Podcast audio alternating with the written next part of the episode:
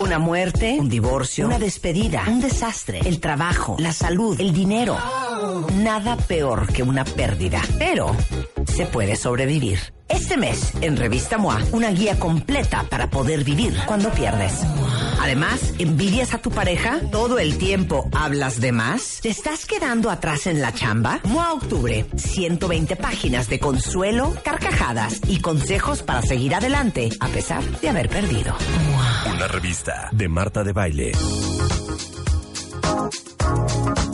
Bueno, para todos los que aman comprar online, pero les da pavor, sobre todo cuando compran en páginas extranjeras, porque no tienen idea de qué onda con las aduanas, con los impuestos, y tienen pavor de que llegue lo que sea que hayan comprado a México y les caiga el ramalazo y la voladora. Hoy les traemos a dos picudazos expertos, se los prometí. De hecho, hay un video en YouTube, ahorita les posteamos la liga, donde hablo de dos, de, de, donde hago dos videos con sitios que me fascina comprar, que son extranjeros, algunas cosas también en México. Y luego vamos a hacer un video de cómo comprar en México. Pero bueno, estos dos expertos les van a decir todo lo que necesitan para ingresar mercancía al país, cómo declarar lo que traigan de sus vacaciones, qué mercancías tienen los impuestos más altos. Y está con nosotros Manuel Montes, director jurídico y asuntos gubernamentales, nada más y nada menos que de DHL, y Daniel Espinosa Jacobo, gerente de exportaciones de Pickup and Delivery y actualmente director de Getaways. Bienvenidos a los dos. les, les contamos la tragedia.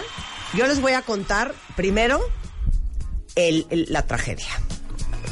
Una vez compré unos zapatos en Italia. Se me hizo fácil. Hice clic, puse mi dirección en México y de repente me hablan. Ya llegaron sus zapatos. No pueden salir de aduana sin un agente aduanal. Y son de impuestos 23 mil pesos.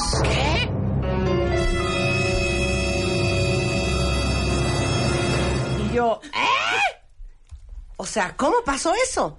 No saben el zafarrancho, los tuve que mandar de regreso y tal. Un relajo. A ver, expliquen Manuel y Daniel. Venga. Hola Marta, buenos días. ¿cómo Buenos estás? días, encantado que estén acá. A ver, Muchísimas resulta gracias. ser...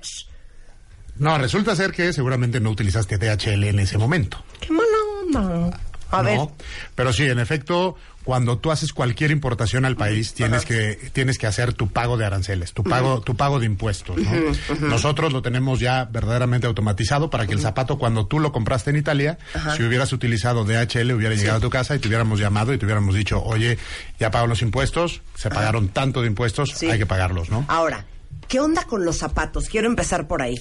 Porque los zapatos en todas las páginas extranjeras, cuando pones tu dirección de envío a México, automáticamente te dicen aguas.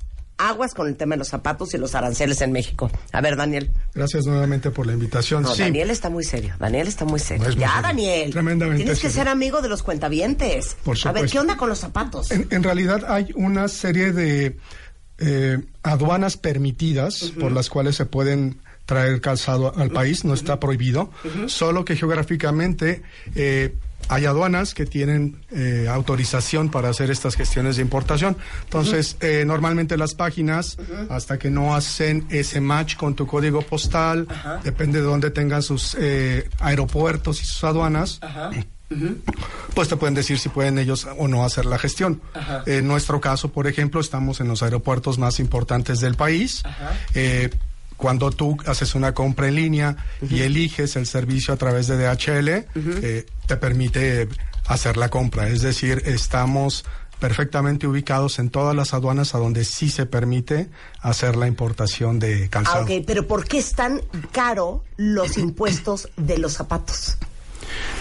Mira, normalmente los aranceles por, lo, po- por, los zapatos varían mucho del país de origen. No es lo mismo traer unos zapatos de Italia que traer unos zapatos de China. Tienen de- determinadas diferencias en cuanto a los aranceles. Los zapatos de los zapatos eh, para el arancel va cambiando porque tampoco es lo mismo traer un zapato deportivo que traer un zapato de, de dama, que tra- traer un zapato de trabajo, que traer un zapato De cocodrilo. de cocodrilo. Sí. Exactamente. Entonces, te va, te va cambiando la regulación y te van cambiando los aranceles. Obviamente el arancel puede ser muy alto o puede ser un arancel nulo, dependiendo también del valor del propio zapato.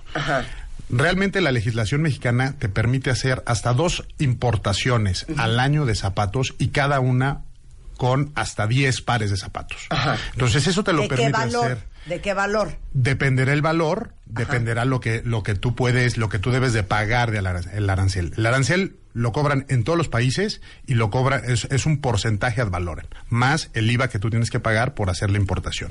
Sí, toda la importación del país tiene un costo que el destinatario final tiene que pagar. Sí. Tiene que pagar el IVA, tiene que pagar el, el arancel, tiene que quizás pagar el derecho de trámite aduanero y si es un monto que es adicional al bien que tú estás trayendo, ¿no? Claro. Entonces, esos aranceles se los Sí. cobran al destinatario final. Oye, di- dice aquí Edith, perdón la ignorancia. ¿Pueden explicar lo que es un arancel?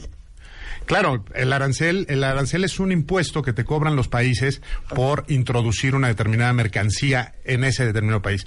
El arancel existe desde los fenicios, es un impuesto que se cobra en, en todos los países. Hay discusiones, de hecho es el, el tema más, más importante del Tratado, Tratado Libre, Libre de Comercio. Libre Comercio. Claro. Eso es la discusión que están teniendo todos los gobiernos, ¿no? Tratar de reducir los aranceles para facilitar el comercio entre un país y otro. Eso es precisamente un arancel que existe desde hace miles de años y es lo que te cobra un país por introducir una determinada mercancía al país, que Claro. normalmente es un, presu- un, Que, un que a lo mejor, que a lo mejor ustedes no se dan cuenta, pero si ustedes han comprado cosas en Estados Unidos que son europeas, les va a costar un 20, un 25, un 30% más si lo hubieran comprado en su país de origen. ¿Por qué? Porque si ustedes compran, vamos a imaginar, una bolsa Gucci en Italia, les va a costar, por decir un número, ¿no? 500 euros. Si esa bolsa la compran en Gucci en Nueva York, a la hora de que Gucci exportó y, el, y Gucci Estados Unidos importó esa bolsa, esa bolsa ya trae aranceles. Entonces, en vez de costarles 500 euros la bolsa, a lo mejor les va a costar 730. Correcto. Porque tuvo que pagar Gucci aranceles para importar eso desde Europa. Por eso te dicen que comprar en Europa es mucho más barato. Lo mismo pasa aquí. Si tú compras una cosa gringa en México, va a traer ya el impuesto de importación que le costó a la persona que lo trajo para venderlo aquí en México, ¿no? Va a traer el impuesto de importación y va a traer, va a traer el IVA, El que IVA, también se paga, claro, ¿no? O sea, claro. son el tipo de arancel, que es un arancel ad valorem, que puede ser un porcentaje del, del, del valor de la mercancía que vas a traer, más el IVA que lo vas a tener que pagar al momento de introducir la mercancía al país. Claro. Ahora, ¿qué tipo de mercancía está sujeta a aranceles y cuáles son las de arancel más alto? ¿Y cuáles son los países? Porque siento yo que pidas algo en China y te cae la voladora, ¿eh? Claro. A ver, vas, Daniel. Eh, en realidad hay dos situaciones por las cuales se pueden calcular los impuestos. El primero efectivamente es el origen de los bienes, de dónde fueron manufacturados, y el segundo es la propia naturaleza de los productos. Entonces, en el mercado mexicano se trata de proteger la economía, se trata de proteger productores, entonces se ponen aranceles a productos específicos que queremos cuidar en la economía interna. A ver, ejemplo, los zapatos. El- los eh, zapatos, por ejemplo, los textiles son otros de los productos que tienen tasado un, un impuesto adicional porque justamente permite que haya competitividad respecto de los productores en el país. O sea, lo que me estás diciendo, Daniel, es que para proteger, por ejemplo, la producción y maquila de los zapatos que se hacen en México y sobre todo, por ejemplo, en, en León, En León, ¿no? ajá. En León. Hay impuestos tan altos para importar zapatos para desincentivarnos a traer zapatos de fuera y comprar zapatos nacionales. En realidad los impuestos te permiten establecer un equilibrio, no es para frenar la importación. Es, eh, eh, ponemos el ejemplo de traer mercancías de, de China. Sabemos que las formas de producción en China permiten tener valores que a veces están eh, Sí, regalados. regalados. Regalados. Es, es muy cuestionable ese valor. Y lo que se establece a través de las leyes es poner un arancel que equilibre ese valor a los precios razonablemente de mercado en el país. ¿no? No es para quitarlos, es para hacer una forma de competencia sana. Claro. Eso quiere decir, a ver, es que yo estoy tratando de traducir todo esto. Si vas a comprar en China, eh, ¿qué podríamos comprar en China? ¿Qué compraremos en China? No sé, foquitos de Navidad. Ah, sí, unos poquitos de Navidad. Te van a costar en. China unas series de Navidad. En China seguramente vas a encontrar un paquete de 60 series por 12 dólares. A la hora de que lo quieres traer a México, va a haber un impuesto severo que va, digamos que equilibrar lo que te costaría comprar unas series aquí en el mercado de Jamaica, por ejemplo, o en Walmart. ¿Puede ser así? Puede ser así. Ok. Ok. Eh, eh, se exige a la exportación en China que exista una factura que se declara al gobierno justamente para estar bien claros de cuáles fueron los valores que se usaron a la exportación, porque el país de destino puede cuestionar ese valor, puede requerirle al gobierno chino que aclare si ese valor fue realmente el correcto para, para esa operación de comercio, ¿no? Claro. Ahora, ¿Cómo sabes tú, cuando estás comprando online, sean sensibles también Daniel y Manuel, ¿cómo sabes tú cuando estás comprando online si el monto de lo que estás comprando está topado o está por arriba de lo permitido? Porque según yo, a ver, dime si estoy inventando. Si cuesta menos de tantas X euros o tantos X dólares, no tienes problema. Pero si es un dólar más, ya te cayó la voladora. Es la famosa regla del de minimis, A ver. La regla del de minimis es que todo aquello que cuesta menos de 50 dólares no paga impuestos al momento de la importación del país. Es un monto verdaderamente pequeño. Sean ¿Qué va a andar comprando uno de 50 dólares? ya, ya están trabajando las autoridades mexicanas para subirlas. Ok, si compras lo que sea en cualquier parte menor de 50 dólares, no pagas aranceles. Es la regla del de minimis. Ok, y luego todo lo que esté arriba de 50 dólares tendrá que pagar un Pero se suma si compro varias cosas de 50 dólares. Sí, por supuesto. O sea, eh, mi producto cuesta 50, ah, ya lo descarto, perfecto, no, pero hay otro que, cuesta 49 y hay otro que cuesta 35. 35. Tendría que ser en diferentes pedidos. ¿no? No en un solo envío. Puedes hacer dos operaciones al sí, año. Exacto. Como, como lo mencionábamos con el calzado. No puedes traer eh, un Ferrari desarmado y tener 50 dólares de una parte del auto. claro. Toda la, todo tu registro de importación a través de tu RFC o tu nombre va a sumar todas esas operaciones y estas no deberían de rebasar los, 50, dólares en el caso de que no haya aranceles. Hay eh, importaciones de mucho más valor que, puedes hacer, ¿no? Solamente referirnos a 50 dólares es lo que no tiene aranceles. Claro, claro. Nunca vamos a comprar un vestido de 50 dólares en Estados Unidos, para eso nos vamos aquí a Isasaga. Claro. A ver, si vas a comprar un vestido que te cuesta 400 dólares, vas a tener que pagar impuestos sí o sí. Vas a tener que pagar tu arancel, vas a tener que pagar el IVA y dependerá el monto, si cuesta 400 dólares o 4 mil dólares, dependerá la manera en que puedes realizar la importación, si es simplificada o, es, o requiere un, un pedimento aduanal totalmente distinto. Son muchísimas las reglas aduanales, pero lo que, lo que queremos decirte es, si todos se puede importar al país, prácticamente todo, ¿no? Siempre y cuando pagues tus impuestos para poder poderlo introducir, ¿no? Claro, ahora, eh, mira, dicen aquí, preguntan cuentavientes. Eh, por ejemplo, yo iba a comprar una figurita de, Disney World, una figura de, un personaje, y me dijeron que ellos hacen envíos a todas partes del mundo, menos excepto México. No lo sé, no lo sé en qué página la habrá comprado, en qué página la habrá visto, depende mucho del origen, no sé si, si haya comprado la, figurita de Disney en, en, alguna página oficial o podría ser que fuera, fuera proveniente de algún país donde sería las autoridades prohíban la entrada de esos bienes al país, ¿no? Ok, siguiente variable. Cuando uno compra online, tienes dos opciones.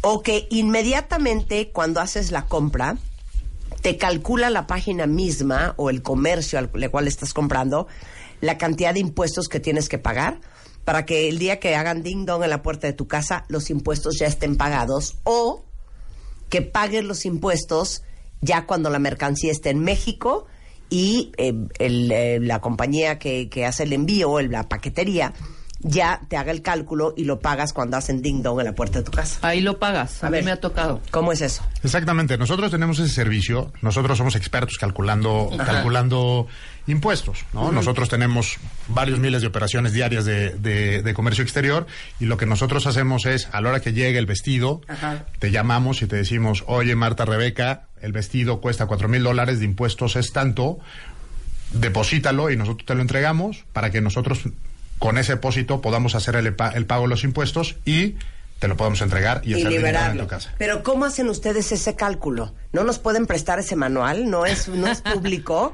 O sea, para que yo sepa si me conviene comprar el vestido y yo ya saber qué porcentaje de impuestos voy a pagar. Porque siempre es una sorpresa, ¿eh? De hecho es público, Marta. De hecho es ¿Dónde público. está? Se llama Ley del Impuesto General de Importación y Tarifa del Impuesto General de Importación que tiene todos los productos y todos los aranceles que cubre este país. No y es un entonces ahí masomenómetro. buscan ustedes vestido qué. Depende de las características. Ajá. Puede ser vestido, este, de eh, pantalón, o sea, son una serie de fracciones arancelarias que van haciendo un número al Ajá. final y ese determinado número paga un monto de impuestos. No, si hay, si hay una ley. O sea, los impuestos están regulados por ley, no están regulados por lo que O nosotros sea, no se lo inventaron ustedes. No, no lo No, inventamos. claro que no. la ley, en la ley está eh, clasificado el nombre el nombre es eh, una clasificación arancelaria es decir es una nomenclatura numérica con la cual se identifican absolutamente todos los productos. Las descripciones van de lo general a lo particular. Por ejemplo, O un, sea, un- vestido Ajá. de eh, seda eh, con pedrería eh, y el país de origen. Y eso te lleva a un número, a un número y ese número ahora asociado a las restricciones o a las normas que se tienen que cumplir en, en cada país.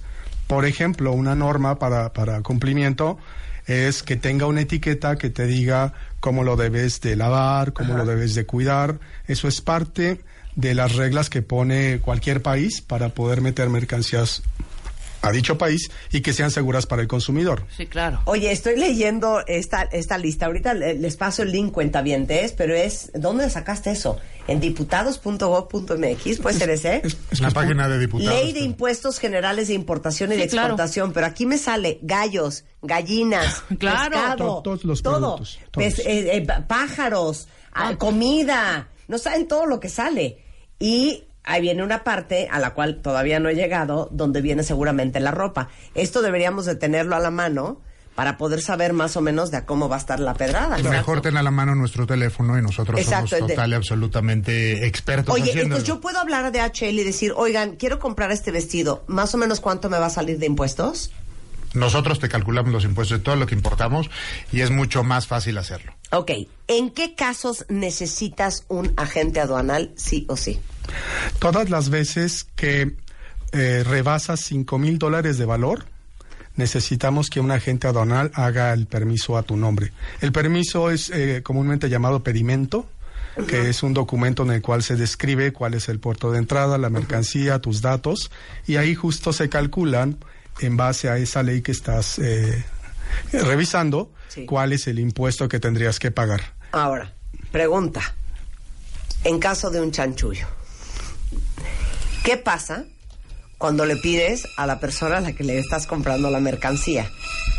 Ya sé que cuestan nueve mil dólares estos perritos de jade que compré en Shanghai. Tú pon que cuestan 150 y mándalo así. A través, a través justo, Marta, de las fracciones arancelarias, Ajá. para el gobierno Ajá. es muy, muy sencillo establecer todas las veces que se han hecho importaciones con esa fracción arancelaria y cuáles son los precios promedio. Entonces, si tú presentas un documento con un valor Sí. súper abajo, inmediatamente van a detectar que es una mercancía subvaluada. Claro. Y a la voladora, de todos modos. No te van a permitir hacer la importación hasta claro, que hasta presentes que no una factura exacto. Que sea correcta para la operación. Entonces, cualquier cosa arriba de 5 mil dólares necesitas un agente aduanal. Da igual si es un vestido de novia, si es un mueble, si es un arete, da igual. Da igual. Si vale más de 5 mil dólares, necesitas agente aduanal, sí o sí. Correcto. Ok, en un solo pedido. En un solo pedido. En un solo pedido. Ok, a ver, aquí hay una cantidad de preguntas de la gente. Dicen, este, a ver, la entrada al aeropuerto internacional de la Ciudad de México o cualquier otro aeropuerto internacional en el país. Te dicen que no puedes traer más de 300 dólares, ¿no? ¿Es 300 dólares? Es 300 dólares la Es franquicia. 300 dólares Esto la es franquicia. la franquicia de pasajero. Ok. Ok, la franquicia de pasajero. Pero muchos dicen, por ejemplo, una cuenta bien te dice, oye, todo el mundo me dice que me compre mi laptop en Estados Unidos porque me va a salir mucho más barata que en México.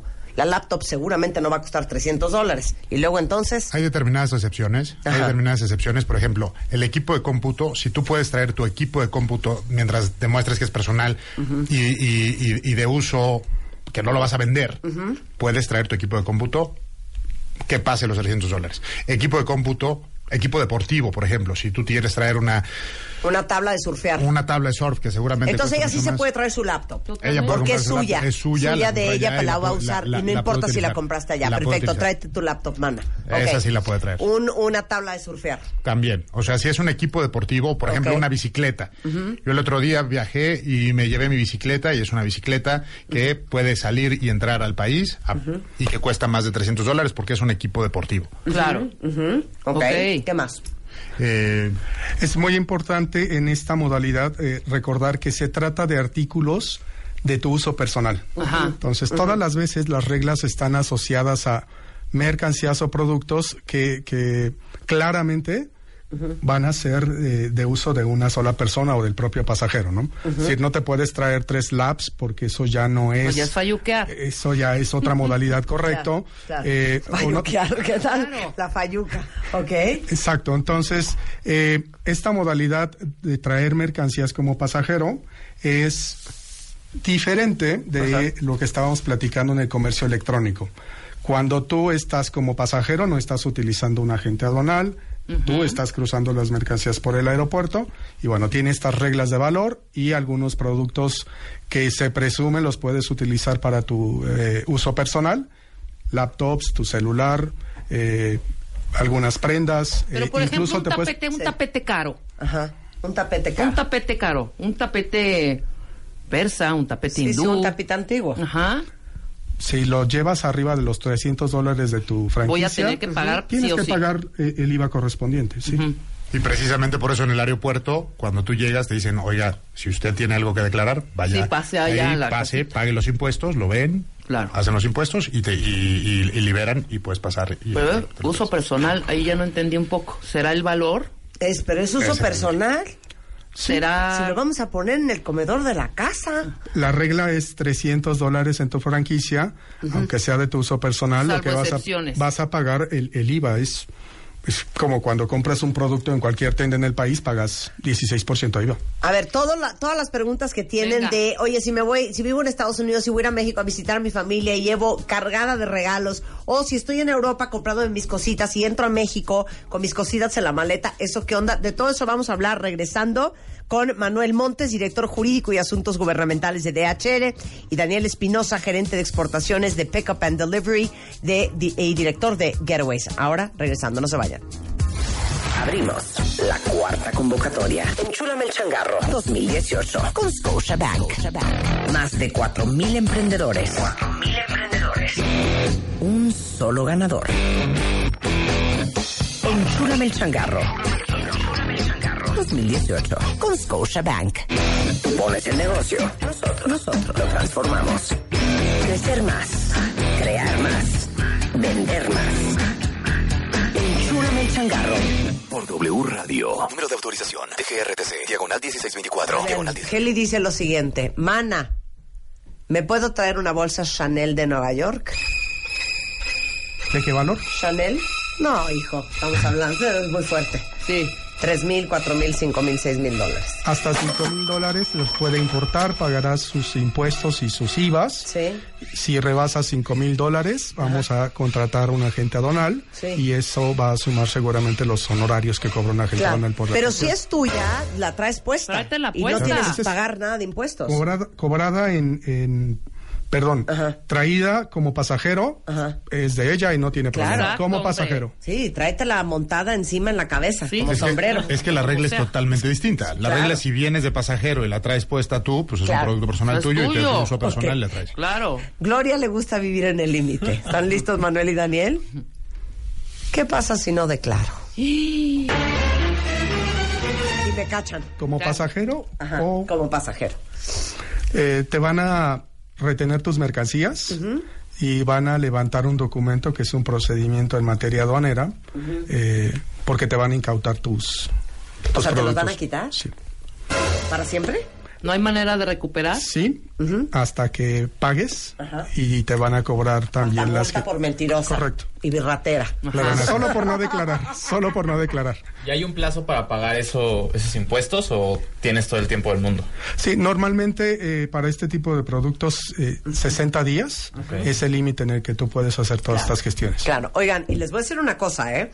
Aguas, un día yo mandé a, Juan de Avanzada y le dije, llévate todo esto que ya no me voy a poner. Ajá. Y llevaba unas botas mías de mujer. Pues en la aduana, cuando te revisaban, fue de, ¿y estas botas? No, es que son de mi esposa que me las ensartó porque ya no quería cargarlas a ellas cuando ella regresara. Internet, buscaron las botas, vieron, el valor de las botas, o sea, no crean que no saben cuánto cuestan unas botas al Alaya, ¿eh? Te lo van a buscar. Claro. Y le cobraron impuestos a Juan sobre esas botas. No, bueno. Claro. ¿Verdad que lo buscan? Sí, por supuesto. Así de online, Google. Sí, totalmente. Alaya Grey Boots y tráscatelas, te cae la voladora. Oye, dice aquí un cuentaviente, ¿en los libros se pagan aranceles? No. Nada. Son de, las, de los productos que están exentos. Ah, perfecto. Los que quieras. Los que quieras. Coffee Table Books, todo. Todos los libros. Oye, dice alguien, eh, si estoy en Europa y hago mis compritas, al momento de regresar a México, ¿pago aranceles sobre esa ropa? No. ¿Como pasajero? personal, claro. Este, el, Sí, el problema es, es, es, traerlo en, en, sí, mensajería, ¿no? en traerlo en mensajería, claro. Son dos regímenes completamente distintos, ¿no? si lo traes solo, o sea, si llega, si llega el paquete solo, pues sí, pasa por una aduana y es un régimen completamente distinto si llega como pasajero. ¿no? Exacto. Oye, a ver, esta está muy buena. Yo vivo en Estados Unidos y voy de vacaciones a México. Quiero llevar ropa y tenis para mis sobrinos. ¿Tengo que pagar aranceles? La buena noticia para él es que a la exportación no hay impuestos. ¿Cómo? ¿Cómo? De allá para acá. De México a Estados Unidos. No, al revés. Ella vive en Estados Unidos y quiere traer tenis y, cosas y regalos para sus sobrinos en México. Cuando ella llegue a México, ¿tiene que pagar impuestos sobre los regalos? Si los trae consigo y supera los 300 dólares de su eh, franquicia, sí. Sí. Ah, y si decimos que no supera. Tenemos una ayudadita. Y si decimos que no supera. Tráele sus par de tenis y Nada, tú di que los compraste en Target, hija, y que te costaron 5 dólares cada uno y que todo lo que traes no sume más de 300. O quítale, etiqueta, quita la etiqueta, hombre. También, exacto. Cuando compras en Target por internet, por ejemplo, café, galletas, dulces, y lo importas a México, ¿eso eh, paga impuestos, la comida? Sí, también paga impuestos. Se apega a las mismas reglas de todo lo que vale más de 50 dólares, va a pagar al menos IVA y depende de un poco del tipo de producto que vas a traer, puede tener tasado un impuesto adicional. Claro. Dice aquí, oye, ¿cómo hago para comprar una laptop Dell? Porque Dell solo vende online en Estados Unidos. ¿Debo pagar aranceles y con DHL puedo importar esta laptop? Con DHL sí la puedes importar, vas a pagar los aranceles, va a seguir la misma regla, va a estar desde luego arriba de los 50 dólares y nosotros la vamos a importar, te vamos a calcular los, los aranceles que vas a pagar y te la vamos a entregar en tu casa, tu, tu computadora del. Bien. Les digo una cosa, yo creo que de lo mejor que hemos hecho el día de hoy es saber que tú puedes hablar a DHL y preguntarles, por ejemplo, Alejandro, puedes llamar y decir, oye, quiero traerme una guitarra eléctrica este, eh, de Estados Unidos eh, ¿cuánto me cuesta traerla con ustedes? Entonces te van a decir no solamente el envío, por ejemplo, aunque te lo cobren allá, pero sí los impuestos. Exacto. ¿A dónde hablamos? El teléfono de, DHL es un 01800 7656 345 y también estamos en redes sociales en DHL México, en Twitter y en Facebook como DHL México. Ok, ¿el teléfono otra vez? 01800 7656-345. Te pasas, eh, ya, Manuel. Díctalo bien. ¿Qué tal? 01800 89 34 69 84 Ya. 01800 01800 7656 345. 345. Perfecto. Okay, está muy fácil. Está muy fácil. Muy bien. Oigan, este, y ahora sí que feliz importación, pero les digo algo, si tienen miedo dudas, incertidumbres, bueno, pues hablen, en este caso a DHL, que es a quien invitamos el día de hoy a que nos expliquen cómo funcionan eh, los impuestos para em, compras online y qué pasa cuando lo traes tú solito y qué pasa si rebasa los 300 dólares, qué pasa si rebasa los 50 y qué pasa si rebasa los 5 mil. Pregunta un cuentaviente, ¿puedo importar un perro a México con DHL? DHL no transporta perros, ¿Animales? no transporta animales. Tenemos determinadas restricciones y no transportamos animales. Ah, Ay, no, aparte, oye, si vas a traer un perro a México, ve por él, hijo. Pobrecito que ande solo, desamparado en una jaula en la panza del avión. Oigan, Manuel y Daniel, muchísimas gracias por estar aquí a los dos. Gracias Por ustedes. hacernos estas aclaratorias. Son Manuel Montes, director jurídico y asuntos gubernamentales de DHL. Daniel Espinosa, gerente de exportaciones de Pickup and Delivery y de Gateways. Y en Twitter es arroba DHLmex o dhl.com.mx. Marta de Baile.